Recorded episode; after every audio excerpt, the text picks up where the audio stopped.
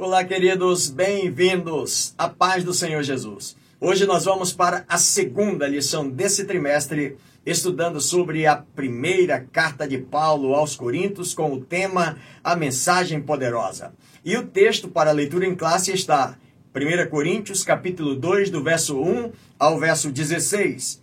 E os tópicos que vamos abordar são eles: primeiro, a mensagem da cruz. Segundo, mensagem reveladora. E terceiro, mensagem espiritual. E os objetivos desse comentário são os seguintes: primeiro, entender que a mensagem da cruz tem um poder transformador que independe da eloquência humana. Segundo, compreender o propósito e a abrangência da mensagem da cruz. E terceiro, discernir a importância do Espírito Santo na revelação e entendimento da mensagem da cruz. E eu sugiro que você faça a leitura do capítulo 2 da primeira carta aos Coríntios, que somados ao comentário, o seu aproveitamento, crescimento será ainda maior. Faça isso. Eu quero agradecer a você que já é inscrito no canal mais uma vez. Querido irmão, querida irmã, muito obrigado pelo privilégio que você nos dá. E para você que ainda não é inscrito e quiser fazer isso agora, para que juntos possamos anunciar essa mensagem, fazendo o canal expandir cada vez mais e conquistarmos mais vidas ainda para o reino de Deus, seja bem-vindo ao canal. Para você da cidade de Manaus, do estado do Amazonas, das demais capitais ou dos demais estados brasileiros que nos acompanham nesse momento. Sejam todos muito bem-vindos ou de onde quer que você esteja nos acompanhando, sejam bem-vindos ao canal.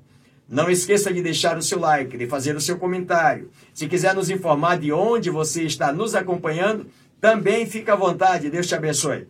Vamos ao nosso comentário de hoje, falando sobre esta mensagem poderosa. E na introdução, o escritor deixa claro que o capítulo 2 da primeira epístola aos Coríntios Paulo expressa que a sua ida a Corinto teve o propósito único de proclamar o evangelho de Cristo.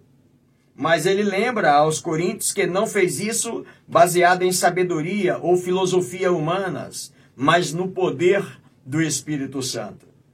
Primeiro tópico, a mensagem da cruz, baseado em 1 Coríntios, capítulo 2, verso 1 ao 5, a cruz de Cristo é o discurso mais eloquente do amor de Deus. Nesse verso de número 1 desse capítulo 2, o escritor Paulo não imita aquela eloquência exaltada do partido dos filósofos.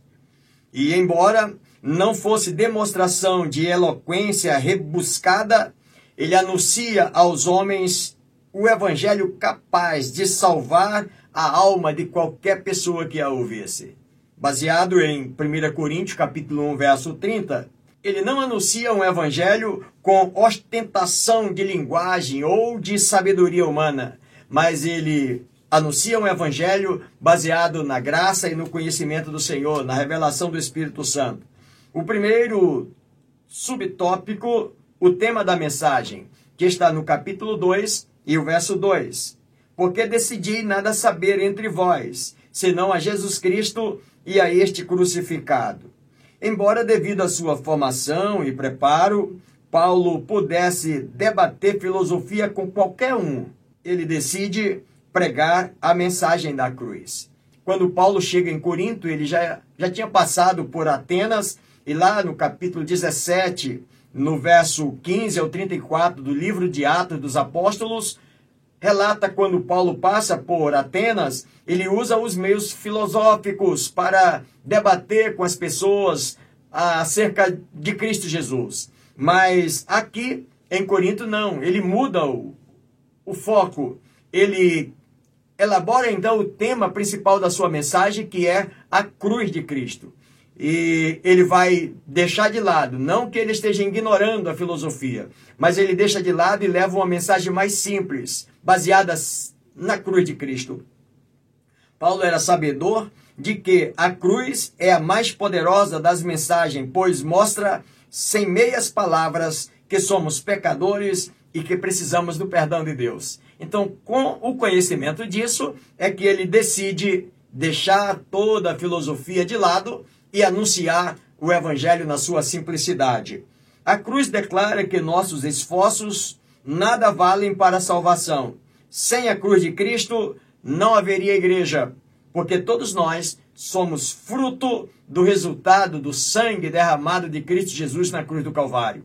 Por isso que Paulo, na sua nesta carta, no capítulo 1, no verso de número 18, ele diz que certamente a palavra da cruz é loucura para os que se perdem, mas para nós que somos salvos é poder de Deus, diz o apóstolo Paulo. E é baseado nisso aqui, queridos, que nós não devemos e não podemos mudar isso. Longe de ser um, um texto complementar ou, quem sabe, um anexo que o mensageiro coloque no seu sermão. O escritor diz que a cruz é o ponto central e a essência da pregação cristã. A cruz de Cristo. Qualquer mensagem que tire o foco da cruz, ela deixa de ser cristocêntrica. Por isso o apóstolo Paulo leva com muita seriedade esse, esse, esse tema muito importante aos Coríntios. A cruz simboliza a religião verdadeira, a linha vertical na direção de Deus e a horizontal na direção dos homens. Paulo, quando cita sobre isso, é importante observar que aquela cruz, aquele, aquele madeiro, na parte vertical, fazia uma ligação entre o homem e Deus. E a parte do madeiro que estava na horizontal, essa parte ligava então Deus e a todos os homens, de todas as tribos, de todos os povos, de todas as nações e línguas. Era mesmo quem dizia assim, de norte a sul, de leste a oeste, ou do oriente ao ocidente é esse sentido, a cruz de Cristo ligando o homem a Deus e ligando Deus aos homens de todas as raças. Por isso, Paulo continua com essa mensagem, sabendo de que, e que é a cruz que nos leva à presença de Deus. Segundo subtópico, fundamentos da pregação, que está no verso de número 3.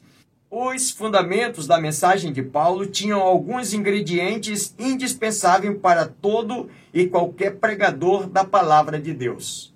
Quando observamos a luz deste comentário, nós percebemos o seguinte: que Paulo sabia que em si mesmo nada possuía do poder de Deus, baseado no verso 18 do capítulo 1, que também Paulo não tinha a sabedoria de Deus, que está registrado em 1 Coríntios capítulo 1, verso 24 e verso 30. Ele tem consciência disso. Eu não tenho o poder de Deus e não tenho a sabedoria de Deus.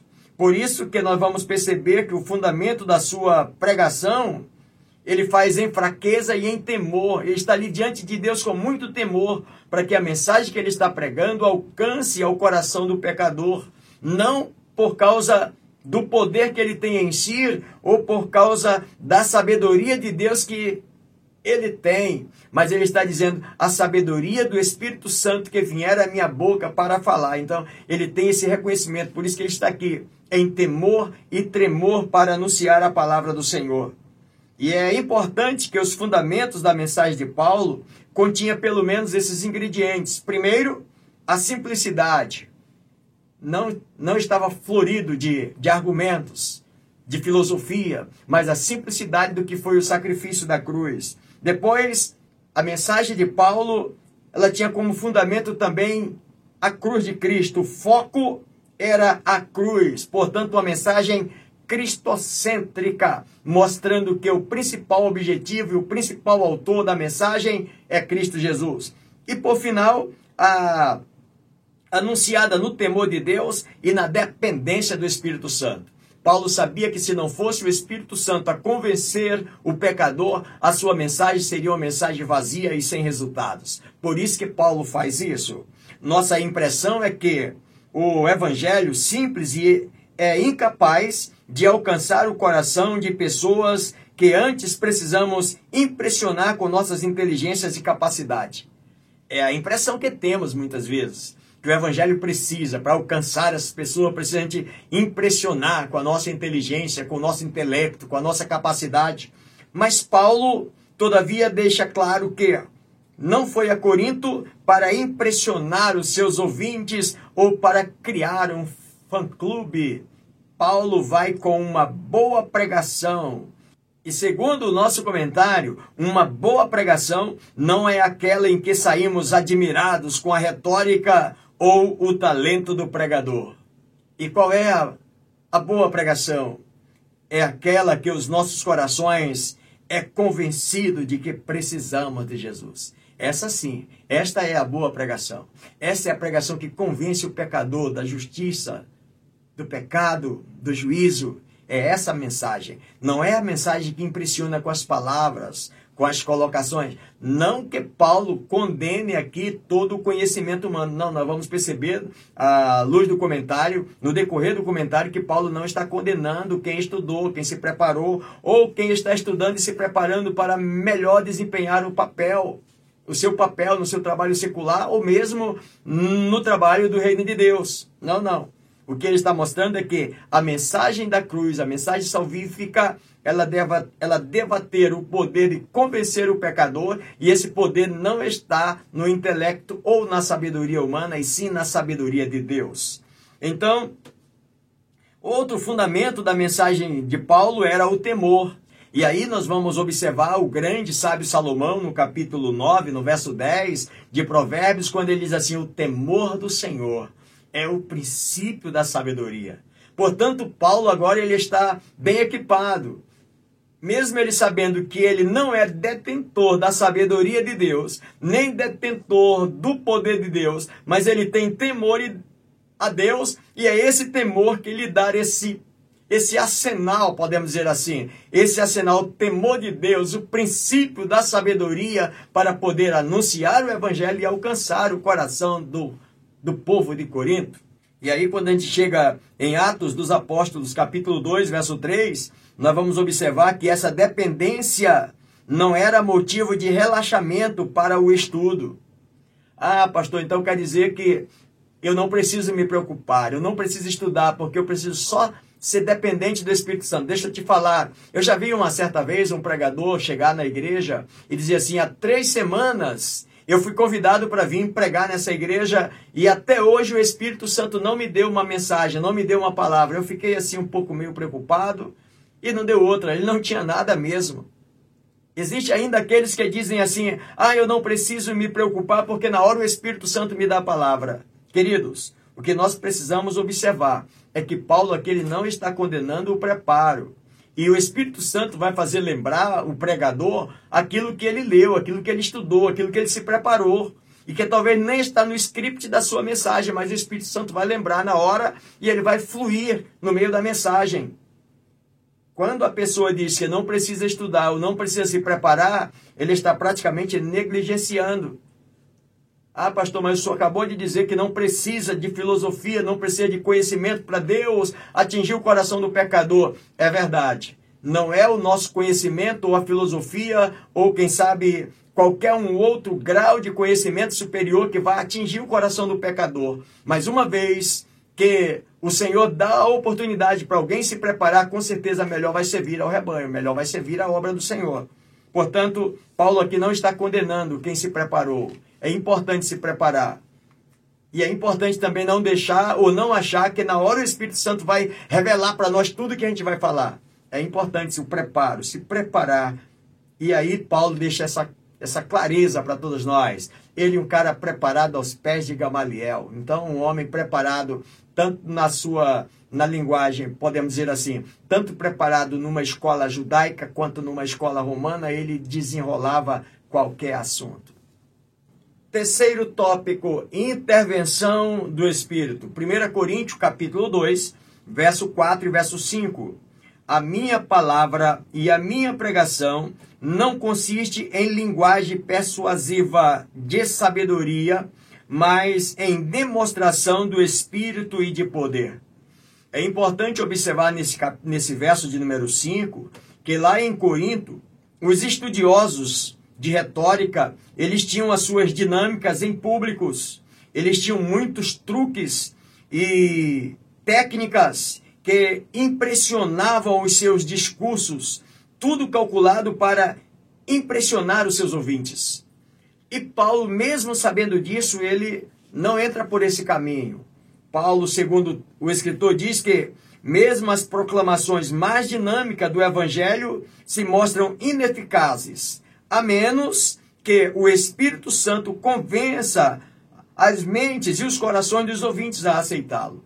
Então Paulo tem essa consciência de que não é os truques, não é a boa retórica, não é impressionar os ouvintes com as palavras e os truques aprendidos nas, nas escolas de filosofia ou nas escolas de retóricas, mas a mensagem de Cristo Jesus. Se a mensagem tiver toda essa proclamação de dinâmica, mas não tiver a presença de Deus, nada feito. E Paulo tem consciência disso, por isso ele mantém a simplicidade da sua pregação. A ideia desta passagem é que Deus salva o mundo através de mensagem simples e espiritual que leva as pessoas a glorificarem a Jesus e não a sabedoria do mensageiro.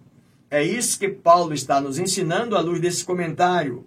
Paulo, apesar de ter sido instruído e saber do valor das escolas de retórica que prezavam pela persuasão e eloquência do discurso, ele apega-se à intervenção do Espírito Santo. Ele esquece todos esses discursos, todas essas, essas eloquências e vai dependendo do Espírito de Deus para que o Espírito do Senhor convença o coração do pecador. Há uma linda progressão onde a mensagem se baseia na cruz. Anunciada com simplicidade e com a ação do Espírito Santo. E é importante pensarmos nisso, queridos. Volto a dizer, Paulo, em algum momento, o escritor, o comentarista do nosso comentário, não está ignorando o conhecimento teológico, o conhecimento secular. Não, senhores. Todos vocês, todas as pessoas que se prepararam, que sabem para atender melhor lá na sua empresa, lá na sua família, quem sabe lá no, no seu negócio, lá, quem sabe no poder público, no poder, é, no judiciário. Paulo não está condenando isso. O que ele está mostrando é que toda essa bagagem de conhecimento vai ajudar. Se o Espírito Santo estiver presente. Se o Espírito não estiver presente para convencer o pecador do seu pecado, da sua ignorância, da sua condenação, não existe conhecimento humano que possa resolver. É isso que o escritor está deixando claro para nós. Segundo tópico, mensagem reveladora. 1 Coríntios capítulo 2, do verso 6 ao verso 8. Não havia da parte do apóstolo nenhuma presunção ou autoconfiança. Ele sabe que apenas o Espírito Santo pode convencer o homem do pecado, da justiça e do juízo, conforme está registrado em João capítulo 16, verso 8. Como disse um pregador, é mais fácil ensinar um leão a ser vegetariano do que converter uma alma pelo esforço ou sabedoria humana. Eu achei interessante esse ponto do autor, do comentarista, porque tu imagina muito bem a gente convencer um leão que é carnívoro a dizer para ele, olha, você agora não vai ser mais carnívoro. Você vai comer verdura, você vai comer legumes, você vai se alimentar de folhas, de ramas, de batatas. Mas o escritor está dizendo que é mais fácil ainda, um certo pregador diz que é mais fácil você fazer isso com o leão do que querer convencer um pecador a se converter dos seus pecados simplesmente pelo seu esforço ou pela sua sabedoria humana. Deixar para nós claro de que, mais uma vez, o preparo é importante para todos nós, mas que não é esse preparo humano que resolve a necessidade espiritual do pecador, e sim a ação do Espírito Santo através da mensagem que o pregador está pregando. Primeiro subtópico, a verdadeira sabedoria, verso 7 do capítulo 2 da primeira carta. Mas falamos sabedoria de Deus em mistério. Que sabedoria é essa que Paulo vai mostrar agora? Na verdade, é uma sabedoria que existe um segredo agora revelado. E qual é esse segredo, pastor? Jesus Cristo crucificado é a sabedoria de Deus. A verdadeira sabedoria não é a filosofia, mas o evangelho. A verdadeira sabedoria de Deus não está na filosofia humana, mas no evangelho. A sabedoria de Deus é Jesus Cristo, este crucificado que diz Paulo aos crentes de Corinto. No capítulo 2 e no verso de número 2. Paulo não está desprezando o valor do estudo secular. Paulo está ensinando que o objetivo da mensagem da cruz é alcançar sem a necessidade de artifício ou de malabarismo humano. Infelizmente, nos dias que nós estamos vivendo, existem igrejas hoje que o pastor tem que fazer o malabarismo o máximo possível para ele conseguir que as, as pessoas venham à igreja, venham ao templo onde ele prega a, a palavra. E muitas vezes esse malabarismo é feito através de campanhas. Existem igrejas que são especialistas nisso. Faz uma campanha atrás da outra. Ele primeiro ele pode fazer, poderíamos ter o exemplo. Faz a campanha, sei lá, de um copo água, de um copo com água ungido aí, 21 dias. Você vai pagar por esse copo, você vai vir 21 dias e você vai ser abençoado, você vai ser curado, você vai ser. A sua necessidade vai ser suprida. Terminou aquela campanha, ele já entra em ação com uma próxima.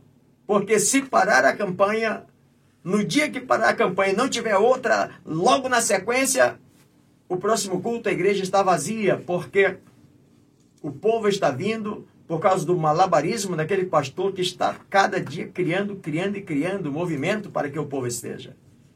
O que Paulo está mostrando, meus irmãos, à luz desse texto, é de que a salvação de Deus para convencer o pecador não depende de malabarismo humano, mas sim depende da mensagem da cruz de Cristo é esta mensagem salvífica que convence o pecador do pecado, da justiça e do juízo. Segundo subtópico, o mistério revelado, como falamos já para você, a morte de Cristo não foi um acidente que fugiu da capacidade de intervenção divina, mas algo que estava em seus planos. Pode alguém dizer, não, ele morreu porque foi fraco, fraquejou e o próprio Pai não teve poder de livrá-lo. Mas se nós olharmos à luz da palavra de Deus, esta mensagem estava oculta no Antigo Testamento, retratada sutilmente em algumas passagens. Já no Novo Testamento, este mistério é revelado de modo claro e inequívoco para os que creem.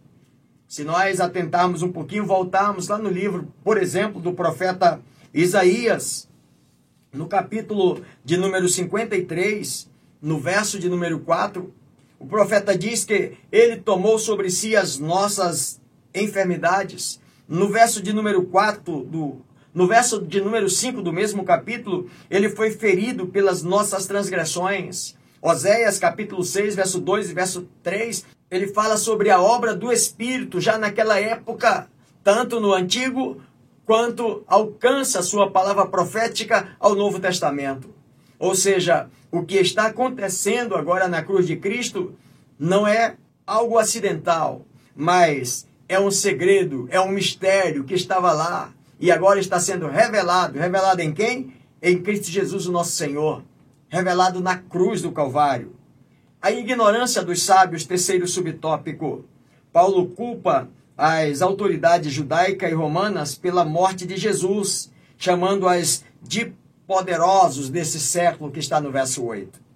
A autoridade judaica representava as autoridades religiosas e as autoridades romanas representavam as autoridades políticas da época. E o que que eles fizeram? Por que que essas autoridades judaicas pediram a crucificação de Jesus? Por que que as autoridades romanas o crucificaram? Segundo o escritor Paulo, diz que porque não o conheceram como Messias. Porque se os conhecessem, não o fariam. Mas eles fizeram pela sua ignorância de não conhecer o Senhor. Os sábios foram ignorantes de duas formas. O escritor mostra que, na religião com os judeus, rejeitaram a Jesus como Messias.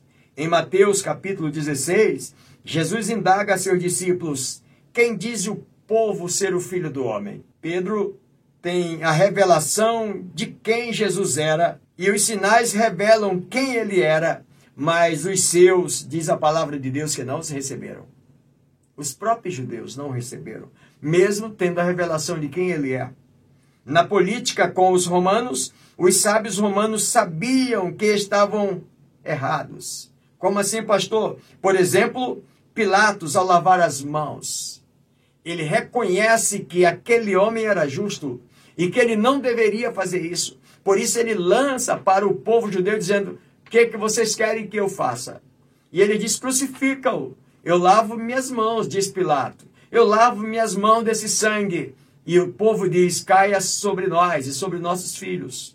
Na verdade, Pilatos está entendendo de que esse homem não é culpado, coisa nenhuma, mas ele também faz vista grossa. O centurião, quando assistiu lá na cruz, da forma como Jesus morreu, ele também começa a dizer assim: esse homem, na verdade, ele é filho de Deus. Ou seja, ele não tinha culpa. Eles tinham a intuição de que a condenação de Jesus era um erro. Eles sabiam disso. Agiram conscientemente, desconsiderando os fatos e condenando um inocente. É isso que acontece. Por isso, nós vamos observar à luz do texto que a mensagem reveladora é de esse Cristo que morre na cruz do Calvário não acidentalmente, mas ele morre cumprindo um propósito. Apesar de tudo isso aqui que os judeus fazem, que os romanos fazem, mas o que está acontecendo é Cristo cumprindo um propósito de Deus para salvar a mim e a você. Por isso que a mensagem salvadora de Cristo Jesus, a mensagem salvífica, precisa ter como tema a cruz de Cristo. É na cruz que nós encontramos salvação, é na cruz que nós encontramos perdão para os nossos pecados. Terceiro tópico, mensagem espiritual. 1 Coríntios capítulo 2, verso 9 ao 16. Primeiro subtópico, a mensagem é revelada. Verso 9 e verso 10. O texto diz assim: Como está escrito, nem olhos viram, nem ouvidos ouviram, nem jamais penetrou em coração humano o que Deus tem preparado para aqueles que o amam. É possível até que, segundo Clemente de Alexandria, Paulo está citando o livro do profeta Isaías, no capítulo 64 e no verso 4.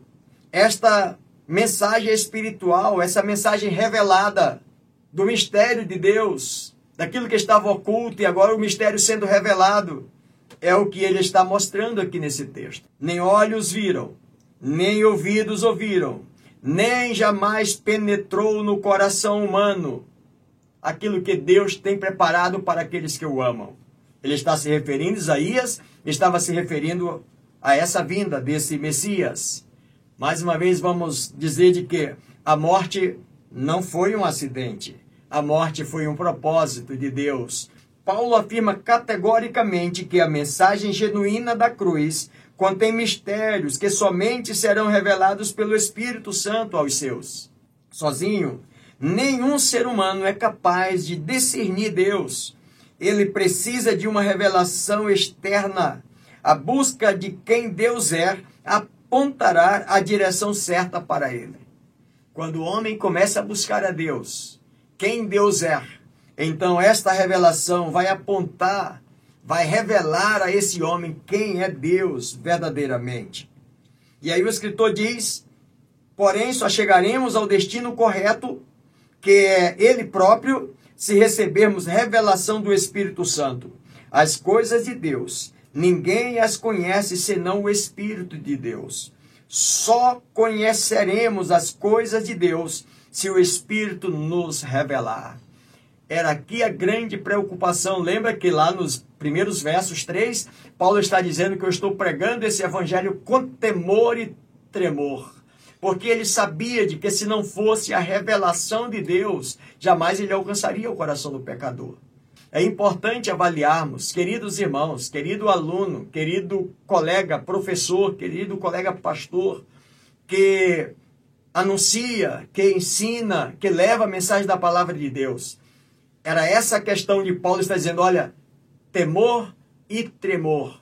Porque se não for a revelação do Espírito Santo guiando as minhas palavras, para você que ensina, precisa disso. Que o Espírito Santo lhe coloque nos seus lábios a palavra revelada para alcançar o coração do aluno e transformar o coração, para alcançar o coração do pecador e transformar esse coração. Ou seja, eu e você, nós somos completamente dependentes da ação do Espírito Santo para cuidar de cada um de nós e ajudar-nos com que esta mensagem seja alcançada, essa mensagem atinja lá o coração do pecador. Segundo subtópico, o Espírito ensina. 1 Coríntios, capítulo 2, do verso 11 ao verso de número 13. Disto também falamos, não em palavras ensinadas pela sabedoria humana, mas ensinada pelo Espírito, conferindo as coisas espirituais com as espirituais. O apóstolo Paulo realça o valor do Espírito Santo no ensino da igreja para que essa possa assimilar a profundidade da mensagem da cruz. Por quê, pastor? Porque é o Espírito Santo que é o consolador, mas é o Espírito Santo aquele que é o responsável de fazer com que essa mensagem chegue lá no coração do pecador. E é por isso que o apóstolo realça o valor desse Espírito Santo na nossa vida na vida de quem ensina, para que a palavra alcance, a palavra vá lá e penetre no coração do aluno, no coração do pecador e ele seja alcançado. A função primordial do Espírito Santo é ajudar a igreja a reconhecer e entender a natureza espiritual da mensagem a ela dirigida. Aí eu volto lá no ponto que eu falei no segundo tópico, de que existem pessoas que dizem não precisar de se preparar porque é o Espírito Santo que dá a palavra. Na verdade, o Espírito Santo vai fazer lembrar. Ele tem essa função de fazer com que a palavra chegue lá e atinja o coração do pecador. Mas a função principal do Espírito Santo é ajudar a igreja a compreender e entender a natureza espiritual da mensagem a ela enviada ou a ela dirigida. E é importante observar nesse ponto do comentário que as coisas espirituais Paulo deixa claro que as coisas espirituais elas são discernidas com as espirituais. O que, que é isso, pastor? É que o Espírito ajuda na in interpretação das verdades espirituais mediante uma linguagem espiritual. Se na verdade eu estou pregando uma mensagem que não tem nada a ver com, a, com o espiritual da igreja, o que, que o Espírito Santo vai transmitir para a igreja? A igreja vai, vai receber a mensagem espiritual quando o pregador também está pregando uma mensagem espiritual. O Espírito Santo não tem responsabilidade de ouvir uma mensagem completamente carnal e humana e pegar essa mensagem e transferir para a igreja como uma mensagem espiritual. O Espírito Santo vai fazer entender a mensagem espiritual para convencer também espiritualmente.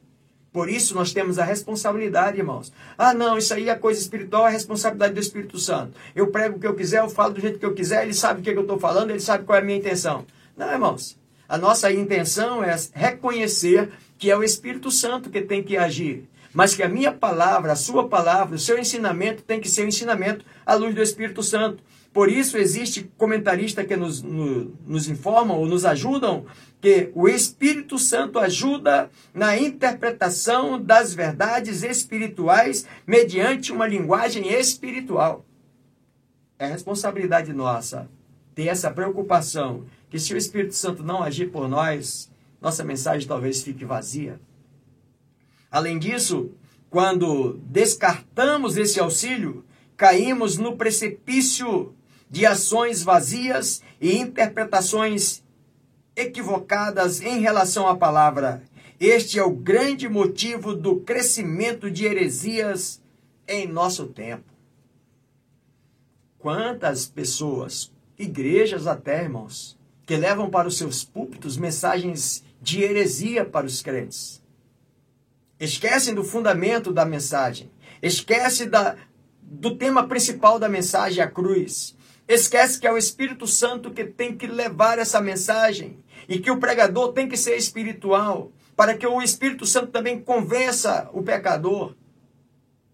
E aí, quando nós ignoramos a ação do Espírito Santo, quando nós achamos que nós somos dono do pedaço, não, o Espírito Santo ele vem atrás aí, depois ele corrige. Irmãos, se nós abrirmos de mão de termos esse compromisso espiritual com a palavra de Deus, nós abrimos o espaço para que as heresias entre nos púlpitos, entre na nossa igreja, entre no, nosso, no meio do nosso povo e daqui a pouco o estrago está feito.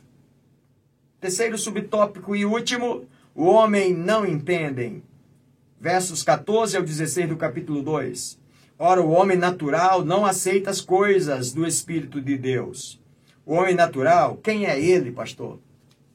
O homem natural, segundo o texto, é todo aquele que ainda não foi redimido. Para este, o evangelho parece loucura. O homem natural não entende as coisas de Deus. Só quem entende as coisas de Deus são os homens espirituais. E quem são os homens espirituais?